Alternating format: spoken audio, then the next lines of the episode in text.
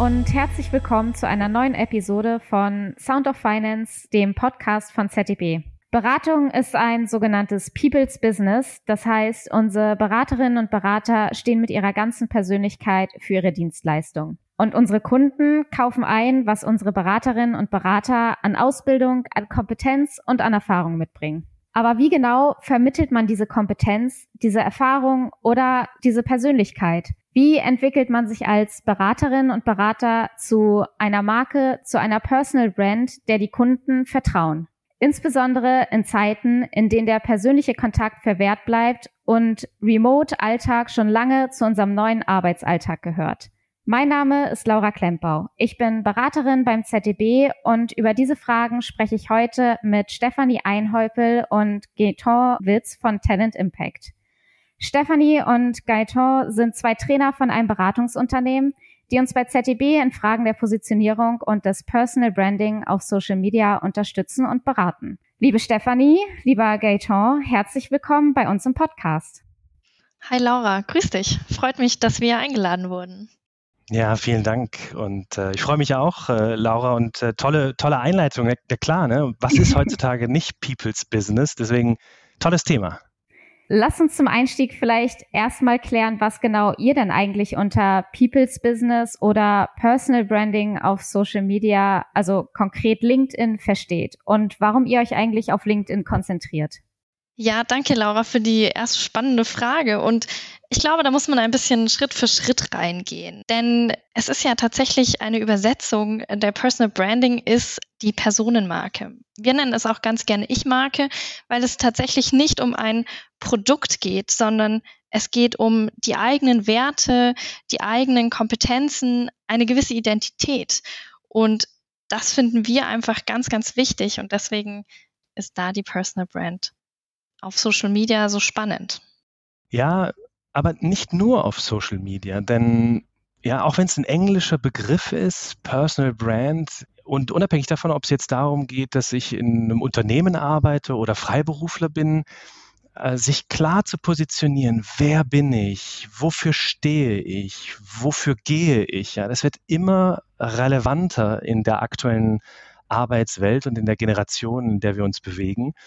Und ähm, deswegen ist es nicht immer nur auf sozialen Medien oder auf Plattformen wie Facebook äh, oder auf so Business-Plattformen wie, wie die, die du angesprochen hast, Laura, LinkedIn, sondern ganz im Allgemeinen.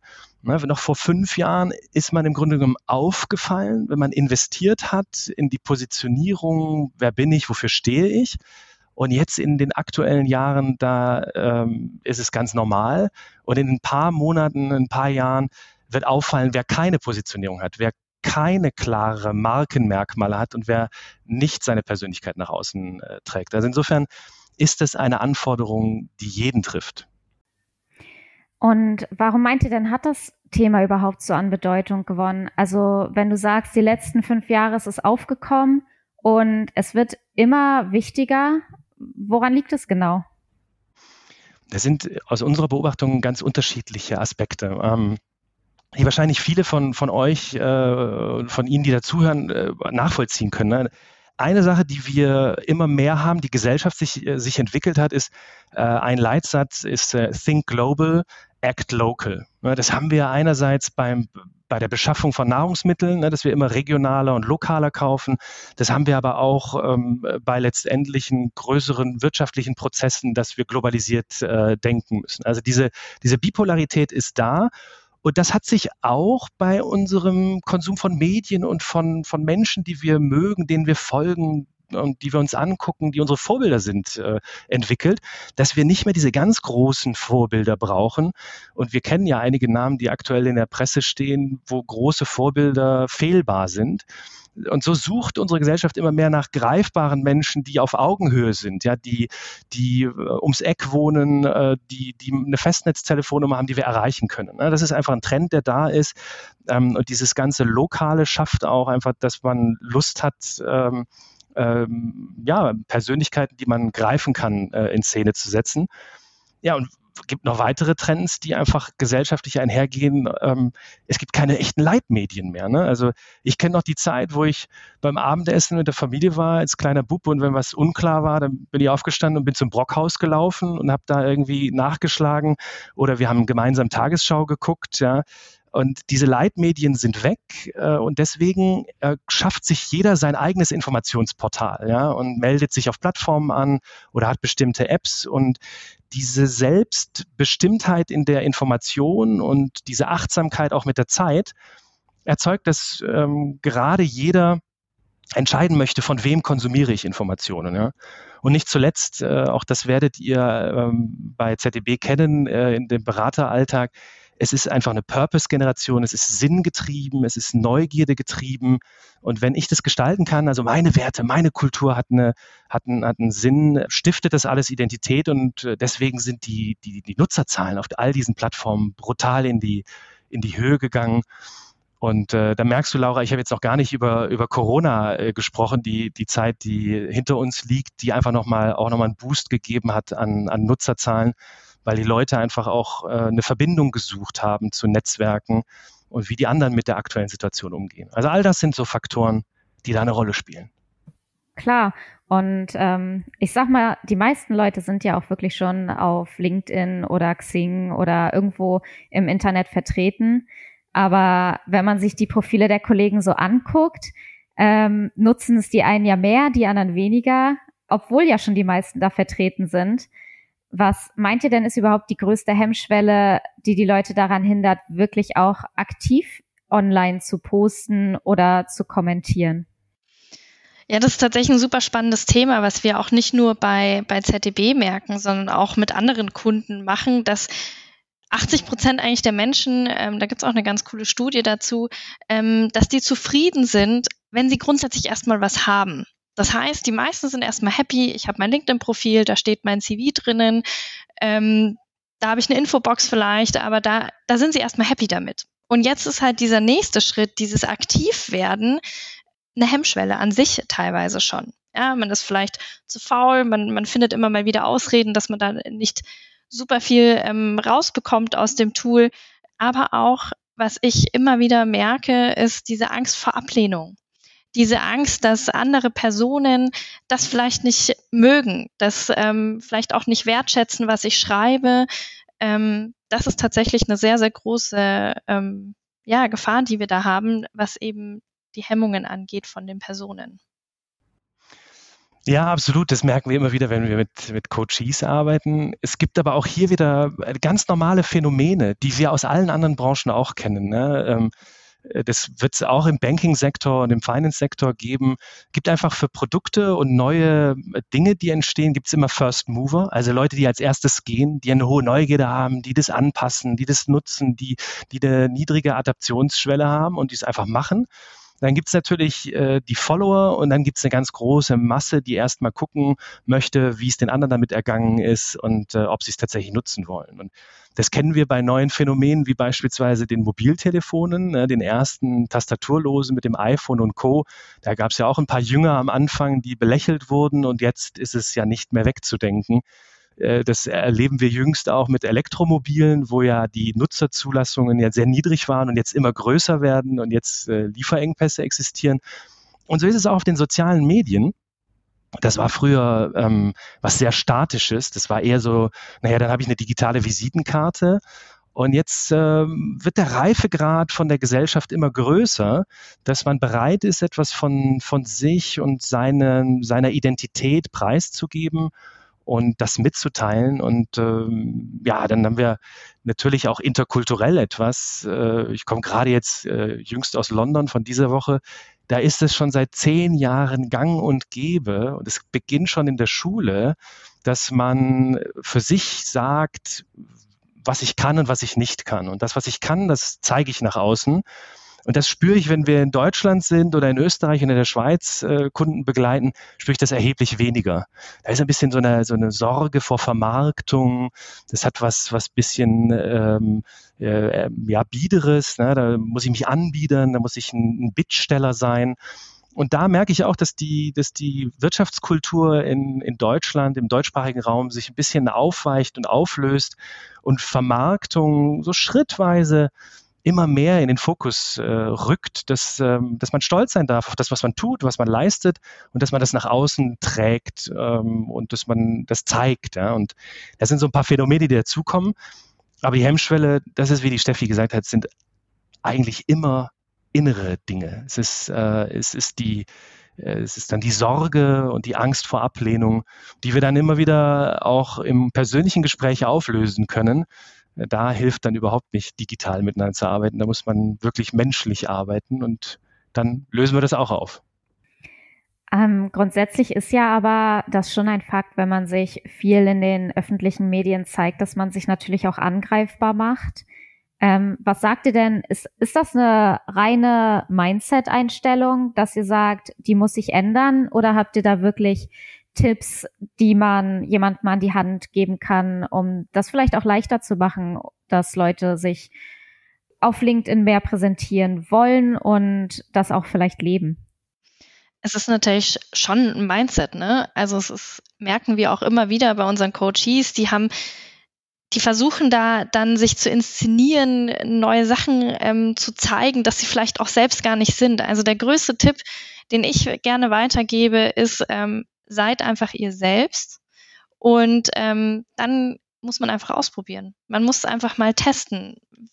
Was sind Bilder, die ich gerne zeige von mir? Es muss nicht immer unbedingt das ähm, Privatleben da ähm, nach außen getragen werden, sondern es geht ja auch um Persönlichkeit, die ich auch in meinem Job austragen kann. Und deswegen einfach sich selbst ähm, treu bleiben, hier nicht ähm, der große Inszenierer werden und dann einfach ausprobieren gerade bei ZDB ist für Berater ja vielleicht nicht nur das spannend, ein Thema zu treiben, sondern vielleicht auch insbesondere ähm, LinkedIn als Akquise-Plattform zu nutzen.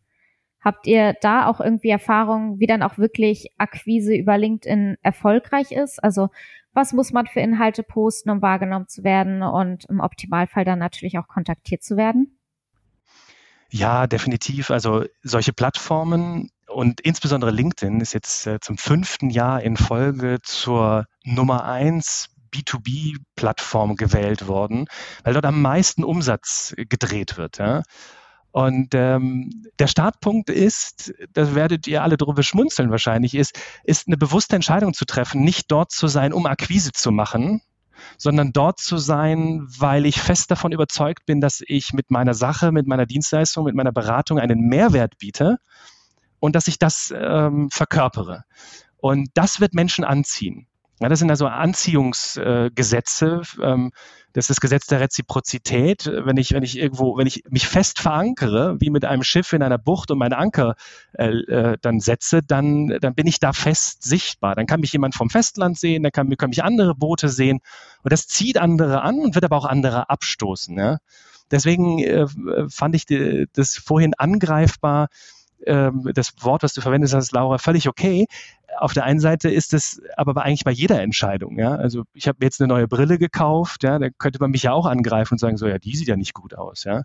Aber es ist ja eine persönliche Entscheidung, die ich treffe. Mir gefällt sie und ich möchte mich so zeigen. Ja? Und da würde ja keiner auf die Idee kommen, äh, ja, nee, mit dem rede ich nicht mehr. Also seine Brille ist nicht schön. Der hat ja da, äh, macht ja ein Statement damit. Ja? Ähm, sondern auf LinkedIn ist es so, dass wenn ich Akquise betreibe, ähm, und zwar in meiner Haltung heraus eigentlich eher Neugierde schaffen möchte, dann werde ich Menschen anziehen, die Fragen haben und wenn ich die beantworte, dann wird viel, viel weniger relevant sein, was ich sage und wie kompetent ich bin, sondern wer ich bin und wie sich die Leute fühlen bei dem, was ich schreibe und, und wie ich deren Frage beantworte. Also es geht, geht erheblich mehr auf diesen Plattformen um das Gefühl und ähm, dann hat das mit dem normalen Vertreiben und mit dem normalen Verkaufsprozess ganz viel zu tun. Ja? Das dauert seine Zeit, bevor Menschen Entscheidungen treffen. Also schnell, schnell auf LinkedIn geht schon mal gar nichts, sondern ich brauche die Haltung, dass ich mich auch investiere, dass ich dort Zeit verbringe, um andere anzuziehen und dann wird über die Dauer wieder etwas zurückkommen. Und nur kurz aus dem Nähkästchen geplaudert. Wir haben ja, machen das jetzt so seit ungefähr fünf Jahren und seit äh, drei Jahren sehr intensiv. Und in der Zwischenzeit kommt, ohne dass wir viel tun, ganz automatisch jede Woche etwas zurück. Also das schaffen wir auch in verschiedenen Branchen. Es gibt einige Branchen, bei denen es gar nicht funktioniert. Äh, gibt einige Branchen, bei denen das großartig funktioniert. Ähm, und äh, da haben die sozialen Medien nichts Neues erfunden, sondern die Mechanismen, die sind äh, die gleichen. Es geht um Vertrauen, um Sympathie. Und das kann, kann jeder schaffen, äh, auch in einer sehr verlässlichen, vertraulichen Branche wie, wie eurer, ne, die, die konservativ ist, die von Verbindlichkeit geprägt ist, auch dort ist es machbar und umsetzbar.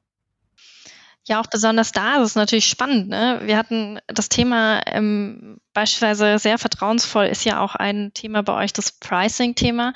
Aber genau da ist es ja spannend, auf LinkedIn dieses Vertrauen zu schaffen, zu zeigen, hey, es ist uns wichtig, das Thema finden wir spannend, wir kennen uns aus, damit die Leute dann bei euch Kunde werden und da euch vertrauen. Und das kann ich natürlich, indem ich aktiv bin, indem ich aktiv Beiträge teile, wo ich dieses Vertrauen natürlich auch herstellen kann. Das heißt also zusammengefasst, finde dein Thema und dann. Go for it. Ja, ganz einfach. Du, hast es auf der Zunge, Laura, ja? Ja, ich genau. Mal eine neugierige Frage an dich gestellt. Also, ich weiß nicht, äh, manchmal stehst du vielleicht auch als Person irgendwie so vor Kaufentscheidungen und vielleicht fragst du eben in deinem Netzwerk, fragst deine Freunde oder so, ähm, holst du dir manchmal Empfehlungen ein oder, oder äh, ähm, ja, Tipps von Freunden, bevor du dich für etwas entscheidest? Äh, oder triffst du immer ganz alleine deine Entscheidung? Ähm, nee, ich hole mir auf jeden Fall immer Tipps ein. Also ich würde sagen, ich habe in meinem Bekanntenkreis mindestens eine Person für ein Thema, wo ich ganz mhm. genau weiß, die haben Ahnung, die spreche ich mal drauf an. Ja, damit bist du auch voll im Schnitt, ne? weil wir, wir haben eine jüngste Studie hier, die sagt, so 84 Prozent der Deutschen lieben Empfehlungen. Ja? Und ähm, äh, dann ist es eigentlich ganz großartig. Da kann uns die Digitalisierung weiterhelfen, wenn die Digitalisierung, wenn unsere Apps, unsere Handys oder unsere Plattform uns jetzt was Relevantes, was aktuell bei uns als Entscheidung ansteht, einblenden. Und das ist ein hilfreicher Prozess. Äh, dann, dann äh, kaufen sogar 91 Prozent der Menschen genau die Empfehlung. Und alleine das, diese beiden Informationen, die sind so wahnsinnig spannend, weil wenn das jeder weiß in der Branche, dann, dann weiß er eigentlich, dass die Marke, die Personenmarke ja einfach ist, wenn ich sie dann, dann installiere ich sie wie eine Empfehlung. Und wenn die dann noch relevant ist und ich sichtbar bin, wie beispielsweise auf einer Plattform wie LinkedIn, dann kaufen Menschen. Das ist doch großartig. Und äh, das vereinfacht vieles, ja. Und da kann uns die Digitalisierung helfen. Also äh, du bist in guter Gesellschaft, wenn du Empfehlungen folgst, äh, kann ich dir weiterempfehlen. Wie ist es denn eigentlich, wenn, wenn jeder sich, äh, jetzt, ich sage einfach mal beispielsweise wieder bei ZDB, wenn jeder Berater sich für sein Thema positioniert, wird denn wirklich die Summe der Teile mehr als das Ganze? Oder was genau hat ZDB davon, wenn sich der einzelne Berater positioniert? Oder wie verhindert man dann vielleicht auch, dass die Marke ZDB selbst in der Außenwahrnehmung irgendwie verwässert wird? Ja, also wir alle, ob jetzt äh, die Zuhörerinnen und Zuhörer angestellt sind oder freiberuflich sind, äh, wir wertschätzen ja die Diversität, in der wir uns in Europa bewegen. Ja? Wir wertschätzen, dass es kaum noch Grenzen gibt, dass ein großes Miteinander da ist. Und das ist auch auf so einer Plattform. Und wenn man so ein großer Betrieb ist wie, wie, wie das ZDB, dann, dann sollte äh, sich jeder beteiligen. Jeder wird unterschiedlich viel investieren. Und äh, dann ergibt auf jeden Fall die Summe dieser Einzelteile äh, diese übersummative Energie. Das ist auf jeden Fall gewährleistet. Das merken wir bei jedem Klienten, den wir begleiten. Das merken wir bei uns selbst, ja, dass das, dass das überproportional zurückkommt. Ähm, und äh, eigentlich die Frage muss eigentlich sein für, für, für Unternehmen, für Corporates, ähm, wie schaffen wir eine Atmosphäre, dass wir ähm, ja Botschafterinnen und Botschafter haben, also die, die als erstes vorangehen, die, die einfach ja, neudeutsch Bock haben, loszulegen und äh, das ausprobieren und damit so, so, so, so ein Pull-Effekt nach sich ziehen, wo dann ein Pulk an anderen Beraterinnen und Beratern einfach folgen. Ähm, und dass auch jede Stimme akzeptiert wird in der Diversity, in der Vielfalt. Es gibt da laute Stimmen, es gibt bunte Stimmen, es gibt leise Stimmen, es gibt konservative Stimmen, es gibt wissenschaftliche Stimmen, es gibt welche, die eher aus der Praxis berichten. äh, davon leben Marken, dass sie bunt sind und dass sie nicht verurteilen, dass sie nicht zu schnell beurteilen. Und äh, wenn das Corporate-Umfelder schaffen, übers Marketing äh, und über andere Abteilungen, die das, die das fördern können, dann, dann werden diese Organisationen viel, viel wertiger wahrgenommen als andere ähm, das erleichtert dann vieles. Ja, das erleichtert das Recruiting, das wird neue neue Köpfe anziehen. Das erleichtert aber auch äh, die die Retention, ja, weil man ist dann stolz Teil äh, dieser Bewegung zu sein. Man ist stolz auf seinen Arbeitgeber. Äh, man ist auch dankbar, dass dass man dass man seine Kompetenz mitteilen darf. Ja. Und ähm, ja, das sind so die, die Überlegungen, die ich gerne zurückgeben möchte, weil, weil wir ähm, diese Prozesse jetzt schon ein paar Mal bei Kunden installieren durften und da entstehen immer faszinierende Sachen, die wir gar nicht so vorhersehen können, weil die Menschen, die dann ja darauf interagieren, was wir ihnen anbieten, die machen das ja so außergewöhnlich. Und äh, so ist es ja auch äh, bei der ZDB gewesen und wir sind sehr dankbar äh, für die Dinge, die wir da auslösen durften bei euch. Und was ich auch noch ergänzen möchte, ist natürlich, ähm, jetzt hat man diese Markenbotschafter, die Gaton schon ganz gut ähm, genannt hat. Die reichen natürlich auch jedes Mal andere Personen, als es jetzt vielleicht die Unternehmensseite tut, als es die Webseite tut. Ja, jeder hat seinen eigenen Stil, hat seine eigenen Thematiken, die ganz unterschiedliche Personen ansprechen. Beispielsweise, wenn man Gaetan sein Profil anschaut, der spricht ganz andere Personen an, als die ich mit meiner Art anspreche. Und damit kann man natürlich insgesamt viel, viel mehr Leute ansprechen im großen Ganzen, als es jetzt beispielsweise eine Unternehmensseite von ähm, ZDB alleine machen könnte. Also von dem her liegt da auf jeden Fall der Mehrwert, dass man einfach viel, viel mehr Menschen erreichen kann, wenn jeder Einzelne seinen kleinen Beitrag dazu teilt. Okay, dann also getreu dem Motto, was Gaetan schon angesprochen hat, äh, go for it, richtig? Absolut. Ja, und wir können ja alle nicht in so eine Kristallkugel reingucken. Ja? Ähm, was da jetzt passiert. Ähm, und aber häufig kriegen wir die Frage gestellt, ja, so wohin geht denn das alles noch? Ja, und äh, so ganz können wir das auch nicht vorhersehen. Allerdings merken wir das schon so ein bisschen gibt es Indikatoren, ja, wer das vielleicht verfolgt, äh, dass einige Plattformen sich wandeln und verändern. Wahrscheinlich wird sich in den nächsten fünf, sechs, sieben Jahren, so bis 2030, das hinentwickeln, dass wir auf diesen sozialen Plattformen immer mehr in so Microgroups uns bewegen, ja, die sich auch verändern je Lebensphase. Ja. Also Vielleicht tauchen ja einige der Zuhörerinnen und Zuhörer in so eine neue Lebensphase ein, wie beispielsweise Eltern werden. Äh, und dann ziehen wir auf so Plattformen ähm, etwas, äh, etwas an, Informationen und suchen auch nach bestimmten Informationen, können aber andere Sachen auch zurückgeben. Also diese Plattformen werden sich immer symbiotischer äh, also verhalten und entwickeln. Das heißt, ich gebe etwas rein und bekomme etwas ganz anderes zurück. Also wir werden uns so äh, wie digitale Tauschprofile entwickeln. Und ähm, ja, Business-Kompetenz, äh, ne, berufliche Kompetenz, Karrierekompetenz können wir teilen. Äh, womöglich brauchen wir aber dann auch auf anderer Ebene etwas zurück. Und ähm, dieses Go for it ähm, können wir nur empfehlen, weil über die Masse der Menschen werden die Trends äh, sich sowieso über uns ergießen. Und äh, diese zu umarmen, ist, ist, äh, ist ein guter Weg, äh, so schrittweise damit umzugehen. Und deswegen ja, go for it und ähm, äh, umarmen. Das wäre unsere Empfehlung, Laura. Ja, das ist auf jeden Fall ähm, ein schönes Schlusswort. Vielen Dank euch beiden für das Gespräch und für den spannenden Austausch. Sehr gerne und danke dir, dass wir dabei sein durften. Großartig. Ich wünsche allen äh, viel Spaß beim Ausprobieren, die noch nicht auf den Plattformen sind und allen anderen einfach äh, genau viel Freude beim weiteren Anziehen eurer Zielgruppen. Dankeschön. Alle Kontaktdaten findet ihr wie immer in der Episodenbeschreibung. Feedback, Meinung, Kommentare könnt ihr uns gerne auch über die sozialen Medien oder per Mail hinterlassen. Und wenn es euch gefallen hat, dann abonniert gerne unseren Podcast und lasst eine Bewertung da. Danke und bis zum nächsten Mal.